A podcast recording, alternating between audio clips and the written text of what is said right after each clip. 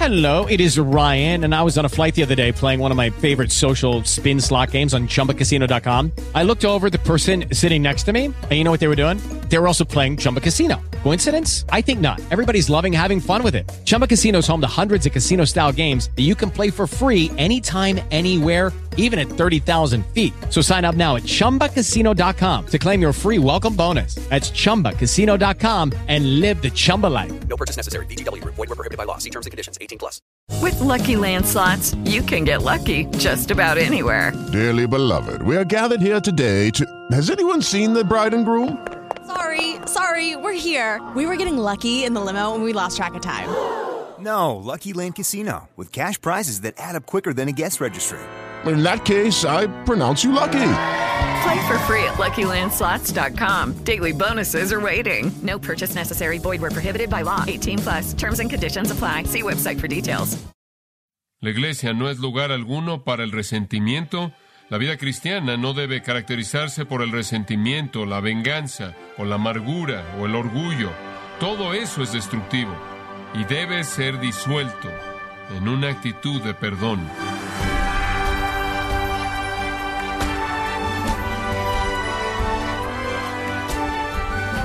Usted bienvenido a esta edición de Gracia a vosotros con el pastor John MacArthur.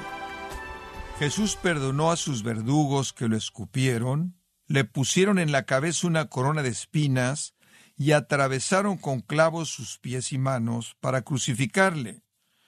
Y aun teniendo el ejemplo de nuestro Salvador y Maestro, ¿le cuesta a usted perdonar a otros cuando recibe el mal y es lastimado por alguien? Hoy, John MacArthur nos muestra cómo debemos imitar el espíritu perdonador de Jesucristo. El mensaje, actitudes cristianas fundamentales, el perdón, que es parte de la serie Cimientos volumen 1, aquí en gracia vosotros. La iglesia no es lugar alguno para el resentimiento. La vida cristiana no debe caracterizarse por el resentimiento, la venganza, o la amargura, o el orgullo. Todo eso es destructivo y debe ser disuelto en una actitud de perdón. Perdón. Este debe ser un compañero que va de la mano de la búsqueda de la santidad. De lo contrario, la iglesia se vuelve muy áspera, muy amarga y muy rígida. Esto es absolutamente esencial porque por mucho que queremos que el cielo descienda sobre la tierra, por mucho que queramos que en la tierra se haga lo que se hace en el cielo, por mucho que queremos ser celestiales, no podemos llegar a ese punto. Y por lo tanto, en la vida de la iglesia habrán imperfecciones, habrán errores, habrán malentendidos, habrán actitudes equivocadas, habrán pecados, y ocurrirán a todo nivel de la iglesia. El apóstol Pablo, viéndose a sí mismo en el pináculo de su vida, en la cima misma de su vida, al final mismo de su vida, después de haberse convertido en el gran baluarte cristiano que fue, se identificó a sí mismo como el primero de los pecadores. Siempre habrán imperfecciones y siempre habrán errores y siempre estaremos diciéndonos a nosotros mismos, miserable de mí, ¿quién me librará de este cuerpo de muerte?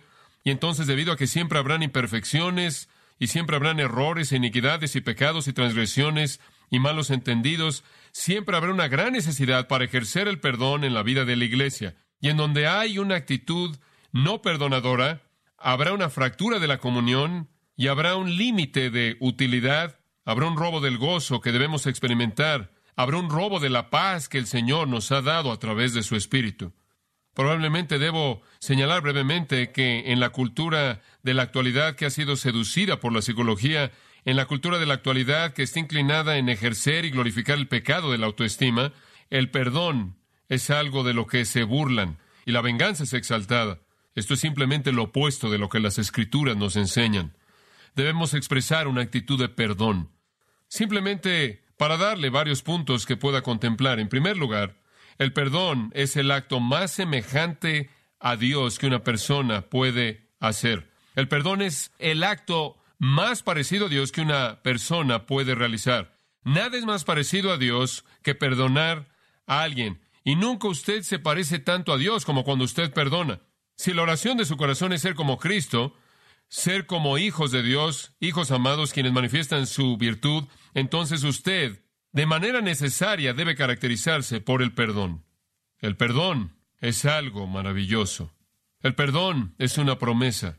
El perdón es un compromiso. El perdón es una afirmación de amor inmerecido que dice, no importa lo que tú has hecho, no hay enojo, no importa lo que has hecho, no hay odio, no importa lo que has hecho, no hay deseo de venganza, no importa lo que has hecho, nunca habrá venganza alguna. Paso por alto esa transgresión de manera total. No te hago responsable, no te culpo, no siento compasión personal hacia mí mismo porque he sido ofendido, sino que más bien paso por alto esa transgresión de manera completa y extiendo mi amor a ti de manera total. Eso es el perdón, y eso es semejante a Dios. Recordándonos de eso, regresamos a Éxodo capítulo 34. En Éxodo capítulo 34 leemos esto, en los versículos 6 y 7. Y pasando Jehová por delante de él, esto es Moisés, quien pidió, recordarán, ver su gloria. Y el Señor se está identificando a sí mismo aquí conforme pasa frente a Moisés y permite que una pequeña porción de su gloria sea manifiesta. El Señor se presenta a sí mismo en el versículo 6 con estas palabras. Jehová, Jehová, fuerte, misericordioso y piadoso, tardo para la ira y grande en misericordia y verdad. Esta es otra palabra para gracia, la palabra misericordia, que guarda misericordia a millares, que perdona la iniquidad, la rebelión y el pecado. Ahí está la característica de Dios que queremos identificar. Él por naturaleza es un Dios perdonador. Salmo 32, versículo 1. Bienaventurado aquel cuya transgresión ha sido perdonada y cubierto su pecado. Bienaventurado el hombre a quien Jehová no culpa de iniquidad. Salmo 85 expresa aún más el corazón perdonador de Dios cuando dice en los versículos 2 y 3, Perdonaste la iniquidad de tu pueblo, todos los pecados de ellos cubriste, reprimiste todo tu enojo, te apartaste del ardor de tu ira. Una y otra vez en los salmos el tema del perdón se menciona. Otro que vale la pena mencionar está en el Salmo 130, versículo 4. Pero en ti hay perdón para que seas reverenciado. Reverenciado significa adorado, tratado con asombro, respeto y honra. Dios recibe adoración de aquellos a quienes en su gracia Él perdona. Jesús enseñó muchas parábolas cuando llegamos, claro, al Nuevo Testamento, dominan gran parte de su enseñanza. Ninguna de esas parábolas es también conocida quizás como aquella que llamamos la parábola del Hijo Pródigo. Es de hecho no una parábola acerca del Hijo Pródigo, es la parábola del Padre Perdonador. Ese sería un mejor título para esa parábola, creo yo. Es esa historia tan conocida registrada en Lucas 15, en donde Dios es visto como un padre quien perdona de manera total a un hijo indigno e inmerecedor. El hijo en esa parábola no era diferente de muchos hijos, avaro, centrado en sí mismo, ansioso por tener la riqueza que él no se había ganado, necio, desperdició todo lo que tenía en una vida disoluta, con aquellos que por cierto lo explotaron, quedó en la miseria cuando se le acabó el dinero, y lentamente llegó a sus sentidos muriendo de hambre, comiendo comida de cerdos. Él estaba en una condición que realmente reflejaba su vida, y se dijo a sí mismo, los siervos de mi padre viven mucho mejor que yo. Yo voy a casa. Él realmente no esperaba perdón, de hecho, eso fue lo último que él esperaba. Él dijo, simplemente me iré a casa y seré un esclavo.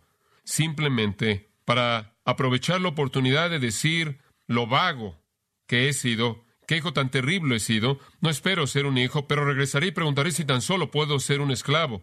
Lo único que quiero es un techo sobre mi cabeza, lo único que quiero es un pedazo decente de alimento que comer, algo mejor que lo que los cerdos comen. Y él comenzó a ir de regreso. Cuando llega cerca de la casa de su padre, Jesús nos enseña lo que significa perdonar. Porque ¿qué hace el padre?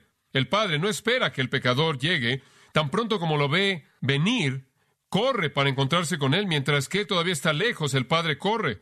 Cuando él comienza a abrir su boca y hablar, antes de que él siquiera pueda decir la L de lo siento, antes de que pueda pronunciar una afirmación, pueda decir algo de su boca, el padre lo abraza y comienza a besarlo y lo ama, pide que sea vestido con la mejor vestimenta, que se le coloque un anillo en su dedo, hace una fiesta, una celebración, un festival, que saquen la mejor carne, que cocinen la mejor comida que alguien podría jamás imaginar, comience la música, llamen a los amigos.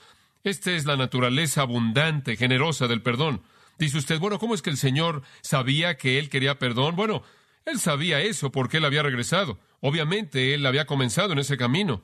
Cuando Dios ve al pecador moviéndose en esa dirección y difícilmente ha comenzado a pedir perdón, Dios abraza al pecador y de manera pronta y abundante lo baña de su amor perdonador a ese pecador.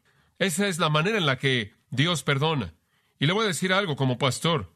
Me entristece profundamente las personas que están amargadas, que tienen resentimiento, es tan diferente a Dios, es tan diferente de la virtud de Jesucristo. Me entristecen esas personas que creen que tienen que vengarse por todo lo malo que se les ha hecho. De alguna manera tienen que vengarse, de alguna manera tienen que reaccionar, preservar su ego y su orgullo, se vuelven divisivas. Me entristecen esas personas que quieren atacar la iglesia de Cristo y atacar la obra de Dios, atacar la vida y el ministerio de siervos fieles. El Padre Perdonador solo puede decir que Él ama al Hijo indigno. Él solo puede decir que siempre amará a ese Hijo, quien había cometido pecados tan terribles y pecados cometidos directamente contra ese Padre. Y Él no va a hacer nada más que regocijarse por ese hijo y bañarlo con las expresiones de perdón, y lo va a hacer por ninguna ganancia personal, sino por el mero gozo de la reconciliación y el mero amor de la virtud. Esa es la razón por la que digo que el perdón es lo más parecido a Dios que usted puede hacer. Es muy difícil dividir una iglesia llena de personas perdonadoras, porque usted no puede hacer enojar a nadie. No importa qué fracasos tenga su pastor o los errores que sus líderes puedan cometer o que usted pueda cometer o que alguien que está cerca de usted pueda cometer. Cuando hay prisa por perdonar es muy difícil producir esas divisiones que deshonran tanto al Señor. Jesús colgando de la cruz vio a la gente que le estaban quitando la vida, el Hijo de Dios sin pecado y levantando sus ojos al cielo a favor de ellos, él dijo, Padre, perdónalos, porque no saben lo que hacen. Y Esteban, siendo aplastado bajo las piedras sangrientas de aquellos que le estaban quitando la vida, vio hacia el cielo, vio a Jesucristo en una visión gloriosa y dijo, no les tomes en cuenta este pecado, Dios, no los hagas responsables por lo que están haciendo. Fue Sir Thomas More, el señor de Inglaterra, después de haber sido juzgado en Westminster y condenado a la muerte por ninguna causa justa, Thomas More le dijo esto a sus jueces, y cito, así como San Pablo tenía la ropa de aquellos que apedrearon a Esteban hasta la muerte, y así como ambos ahora son santos en el cielo y continuarán siendo amigos ahí para siempre, así también yo confío, por lo tanto lloraré de todo corazón que aunque ustedes ahora, señores, han sido en la tierra jueces en contra de mi condenación y muerte, no obstante que nosotros, a partir de aquí nos veamos, nos volvamos a reunir con gozo en el cielo en salvación eterna. Fin de la cita. Él oró por la salvación de sus ejecutores. Eso es perdón. Eso es semejante a Dios. Dios ha sido ofendido de manera abierta y descarada, injusta y blasfema y deshonrado por todos nosotros. Sin embargo, Él de manera pronta nos baña con todas las expresiones de su amor perdonador. Ahora este es el punto primordial en Efesios capítulo 4. Pase ahí si es tan amable. Efesios 4, versículo 32. En Efesios 4, 32 leemos esto. Antes sed benignos unos a otros. Debemos detenernos y hablar de eso por un momento. Vivimos en un mundo que no es benigno. Un mundo tan enojado, tan hostil, tan cruel. Benignidad simple. Pasar por alto errores, pasar por alto malos entendidos, pasar por alto fallas, pasar por alto debilidades, pasar por alto pecados y tratar a la gente con amabilidad, con bondad, pasando por alto a la persona misma, el estar centrados en uno mismo, el egoísmo, las metas personales que tenemos, las expectativas personales, y simplemente ser benigno, sea que la gente se conforme a todos sus supuestos estándares o no. Y esa benignidad incluye ser tierno de corazón. Esa es una frase simple de entender. Benignidad, tratar a la gente de manera tierna, y aquí hay una manera de hacerlo, perdonándose unos a otros como Dios también nos perdonó a vosotros en Cristo.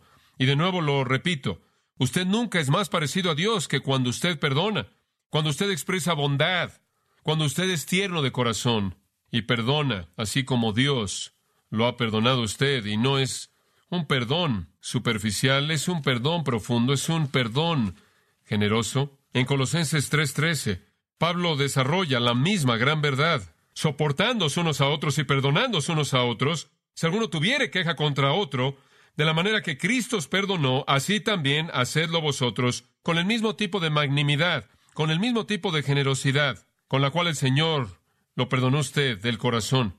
¿Se acuerda de la enseñanza de Jesús en Mateo 5? Pero yo os digo, amad a vuestros enemigos y orad por los que os persiguen. Como puede ver, eso manifiesta un corazón perdonador.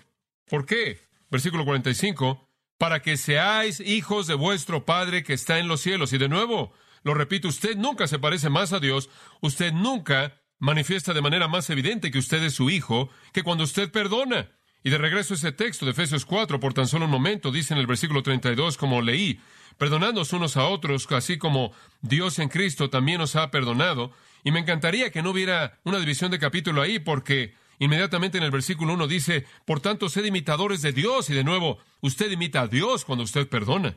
Por cierto, Pablo escribió Efesios y Colosenses, esas dos cartas que llaman al perdón de una cárcel en donde él fue encarcelado de manera injusta. Él estaba practicando la virtud misma a la que él estaba exhortando a los creyentes a manifestar. Un segundo pensamiento, conforme pensamos en el perdón, es este. Sea quien sea que lo ha ofendido usted, ha ofendido a Dios más. Sea quien sea que lo ha ofendido usted, ha ofendido a Dios más. Dice usted cuál es el punto. El punto es, si Dios puede perdonar cuando Él ha recibido la ofensa mayor, ¿acaso usted no puede perdonar cuando usted ha recibido la ofensa menor? Dice usted, ¿qué quieres decir con eso? Quiero decir lo que es indicado de manera clara en el Salmo 51. El Salmo 51 fue escrito por David, como lo fue el Salmo 32, el cual leímos antes. Ambos, en el momento en el que David estaba abrumado con la iniquidad de su pecado con Betsabé y la muerte de su marido Urias, y en medio de su penitencia, él escribió el Salmo 32 y el 51. Pero en el Salmo 51 y el versículo 4, él presenta este punto muy importante acerca de su pecado. Ahora recuerde que él había violado a Betsabé al involucrarse a sí mismo en una relación sexual con ella. Él había violado a Urias al asegurarse de que Urias fuera colocado en una posición en la que él moriría en la batalla, de tal manera que él perdió su vida. Entonces él era culpable de adulterio y él era culpable de homicidio. Él ciertamente había pecado contra esas personas. Pero observen el versículo 4 lo que él dice en esta oración. Versículo 3 él dice, porque yo conozco mis transgresiones y mi pecado está siempre delante de mí. Contra ti, contra ti solo he pecado. Cuando usted realmente ve el pecado, debe estar de acuerdo con que el pecado es primordialmente en contra de Dios, porque Dios es el estándar santo cuya ley es la que violamos. Contra ti, contra ti solo he pecado, aunque nos parecería un pecado grande contra Betsabé y un pecado grande contra Urias, es realmente una infracción menor en contra de ellos y una infracción grande en contra de Dios mismo. Salmo 41.4 también atribuido a David. Yo dije, Jehová, ten misericordia de mí, sana mi alma, porque contra ti he pecado. Escuche, Dios es perfectamente santo, Él es tres veces santo, santo, santo, santo, Él es de ojos más puros como para ver el mal, no puede ver la iniquidad, no puede tolerar el pecado, Él menosprecia el pecado, Él odia el pecado, y mientras que Él es perdonador, Habrá un final a su paciencia y no va a tolerar el pecado para siempre. Vendrá un tiempo de juicio y justicia. Él dice todo eso desde Éxodo 34, versículo 7. Al mismo tiempo que Dios es perdonador, hay un fin a su perdón, porque en últimas su santidad va a prevalecer en donde hay impenitencia. Él es perfectamente santo y en últimas, en últimas demanda un castigo justo por el pecado, sea del pecador o sea de un sustituto por el pecador, esto es su Hijo, el Señor Jesucristo. Esto quiere decir que Dios es santo y establece un estándar santo de tal manera que en últimas los pecadores no perdonados serán condenados a un infierno eterno de castigo. No hay duda alguna acerca de la extensión de la santidad de Dios, y eso en sí mismo hace de su perdón aún más asombroso. Dios entonces, quien es el más santo, Dios, quien es el ofendido de manera suprema, perdona. Nosotros, quienes somos impíos, ¿acaso no perdonaremos? ¿Qué es eso? ¿Algún tipo de complejo de Dios que la gente tiene que no perdona? Así es. Usted tiene una opinión elevada de usted mismo si no perdona. Usted se ha exaltado a sí mismo a un estándar más elevado que Dios. Ahora permítame hacer un comentario al margen en este punto. Yo creo que de corazón debemos perdonar todas las ofensas todo el tiempo. Mis enemigos y aquellos que me persiguen y me odian y que es muy poco probable que me pidan perdón. Sin embargo, Jesús dice, amad a vuestros enemigos y haced bien a ellos. Y eso manifiesta una actitud de perdón. Y van a haber cristianos que lo ofenden a usted y a mí. Van a haber cristianos que están amargados y llenos de venganza y quieren venganza. Y quieren hacer cosas que nos lastiman porque han sido lastimados por nosotros o imaginan que los hemos lastimado. Y realmente creo que desde el corazón es esencial que les extendamos una bondad, una ternura de corazón y un amor perdonador, con el entendimiento de que nunca puede haber una restauración de la relación hasta que haya un arrepentimiento real por parte de ellos. La relación no puede ser lo que debe ser hasta que haya una verdadera búsqueda por parte de ellos de esa restauración mediante el perdón. Pero permítame decirle algo. Usted no puede esperar eso en toda situación. Digo, véalo en su propio hogar, véalo en su propio matrimonio, véalo en su propia familia. ¿Acaso simplemente usted va a acumular una lista larga de iniquidades que alguien pudo haber cometido u ofensas que pudieron haber cometido y no han venido y no las han confesado todas y no han rogado perdón por cada una de ellas? ¿Simplemente va a acumular eso y va a acumular eso y acumular eso? Creo que no. Creo que en la magnanimidad de su amor usted pasa por alto esas cosas. El amor cubrirá multitud de qué? De pecados. Puede haber un rompimiento en esa relación hasta que el perdón es buscado. Pero desde el corazón ese perdón tiene que ser ofrecido, de lo contrario usted acumulará amargura. Somos tan incidentales al pecado. El pecado no es primordialmente contra nosotros, es contra Dios. Y Dios lo perdona en sus hijos. ¿Y acaso nosotros no lo perdonaremos? Él quien es el más ofendido, perdona de manera libre. ¿Acaso nosotros no debemos hacerlo? Otro punto, y es este. El que no perdona no será perdonado. El que no perdona no será perdonado.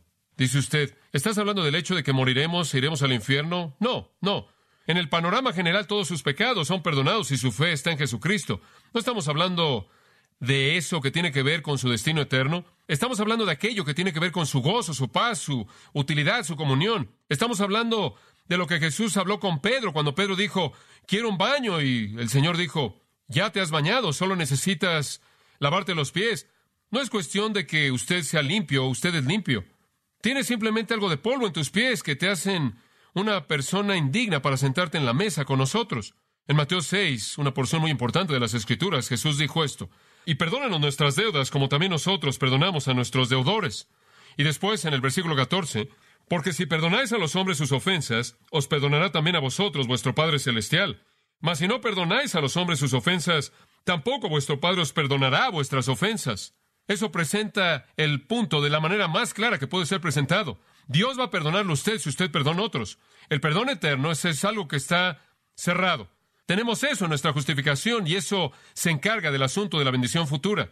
Pero el perdón temporal, en lugar de que sea el perdón eterno, el perdón temporal, lo necesitamos en nuestra santificación y eso se encarga del asunto de la bendición presente. ¿Usted entiende la diferencia? El perdón eterno lo tenemos en nuestra justificación. Eso se encarga del asunto de la bendición futura. El perdón temporal lo tenemos y lo necesitamos en nuestra santificación y eso se encarga del asunto de la bendición presente. El punto es que si usted no está perdonando a otros de manera regular y constante y completa, entonces Dios no lo está perdonando a usted en un sentido temporal. Y si usted no está siendo perdonado en un sentido temporal, varias cosas van a suceder. Usted va a perder bendición y usted va a estar bajo disciplina. ¿Se acuerdan la parábola de Mateo 18, el hombre que no perdonaba? Él había sido perdonado, mostrando de manera clara que él era un creyente.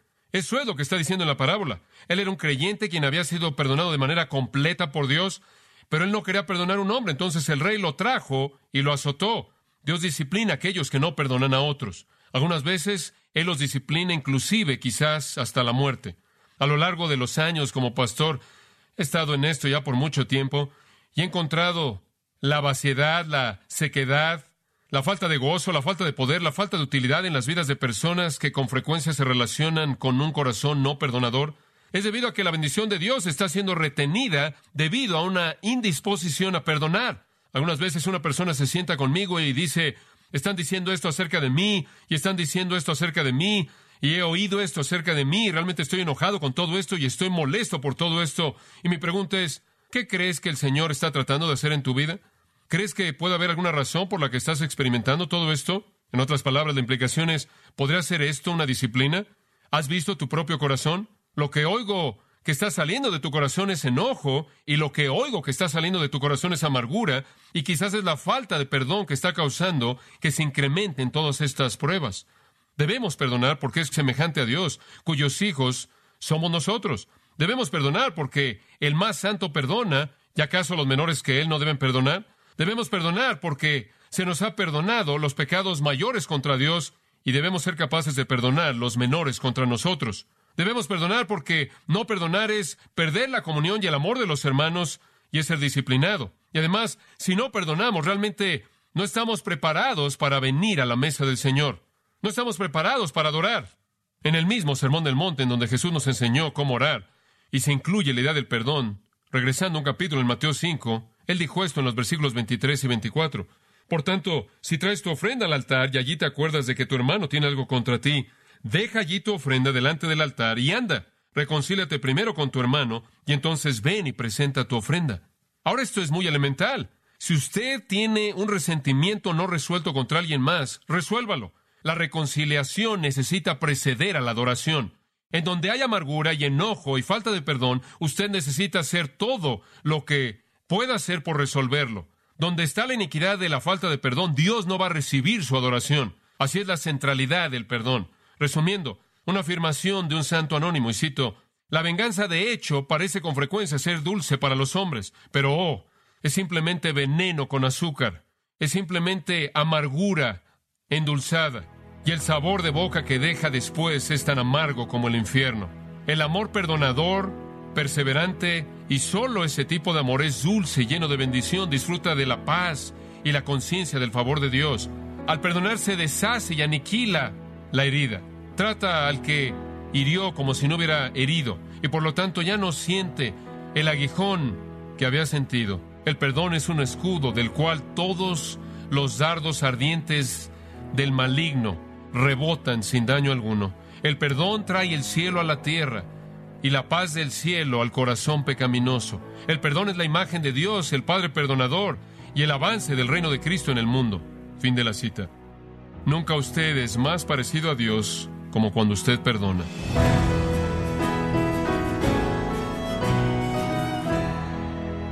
John MacArthur nos ha recordado que cuando vivimos con un espíritu de perdón constante, es cuando más reflejamos el carácter perdonador de aquel que perdonó nuestros pecados para siempre. Estamos en la serie Cimientos volumen 1, aquí en gracia vosotros. Estimado oyente, tenemos a su disposición el libro Lecciones Prácticas de la Vida, en donde John MacArthur expone sistemáticamente la palabra de Dios en temas vitales para todo cristiano. Adquiéralo visitando nuestra página gracia.org o en su librería cristiana más cercana. También puede descargar todos los sermones de esta serie Cimientos Volumen 1, así como todos aquellos que he escuchado en días, semanas o meses anteriores, recordándole que puede leer artículos relevantes en nuestra sección de blog, ambos en gracia.org. Si tiene alguna pregunta o desea conocer más de nuestro ministerio, como son todos los libros del pastor John MacArthur en español, o los sermones en CD, que también usted puede adquirir, escríbanos y por favor mencione la estación de radio por medio de la cual usted nos escucha en gracia a vosotros. Es importante conocer no solo el país y ciudad de donde usted nos escucha, sino también la radio. Para quienes contactan nuestro ministerio por primera vez, pueden solicitar una copia del mensaje de promoción sin costo alguno, un mensaje por oyente únicamente. Si usted vive en los Estados Unidos o Puerto Rico, escríbanos a Gracia Vosotros, P.O. Box 4000, Panorama City, California 91412. O puede escribirnos a través del siguiente correo electrónico radio arroba gracia punto org. Le damos las gracias por su tiempo y sintonía en nombre del pastor John MacArthur y del personal. Y le comento que estamos orando para que Dios continúe extendiendo su gracia en usted mientras nos acompañe en la próxima edición para continuar desatando la verdad de Dios un versículo a la vez, aquí en gracia a vosotros.